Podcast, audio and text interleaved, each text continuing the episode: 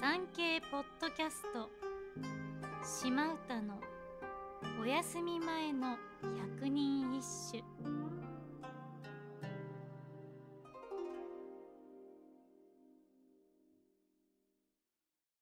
第75番。ちぎりをきし、させもがつゆを命にて、哀れ今年の秋も犬めり、藤原の元年。お約束してくださったよもぎ草の梅雨のようなありがたいお言葉を頼みにしておりましたのに、ああ、今年の秋も虚しく過ぎていくようです。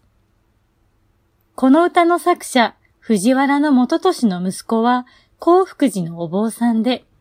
そこで行われる結馬教の名誉ある講師にぜひ選んでほしいと、先の大乗大臣、藤原忠道に熱心に頼み込んでいました。忠道は、私に任せておけと言っていたのに、その年も選ばれず、約束したのに、ああ、今年の秋もこうして過ぎていくのか、と嘆いている。そんな歌です。息子の出世が叶わず、権力者への恨みつらみの歌。百人一首にはいろんな歌がありますね。藤原の元年は名門に生まれ、和歌や書の才能に恵まれながらも出世ができなかった方で、それは高慢な性格で政務に怠慢だったからではないかと言われています。確かに、この歌からもその性格が垣間見えますね。かといって人望がなかったわけではなく、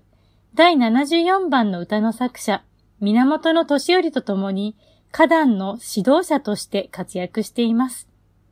そこでも家風をめぐって年寄りと対立していますが、まあ悪い人ではないけど、融通の利かないおじさんといったところでしょうか。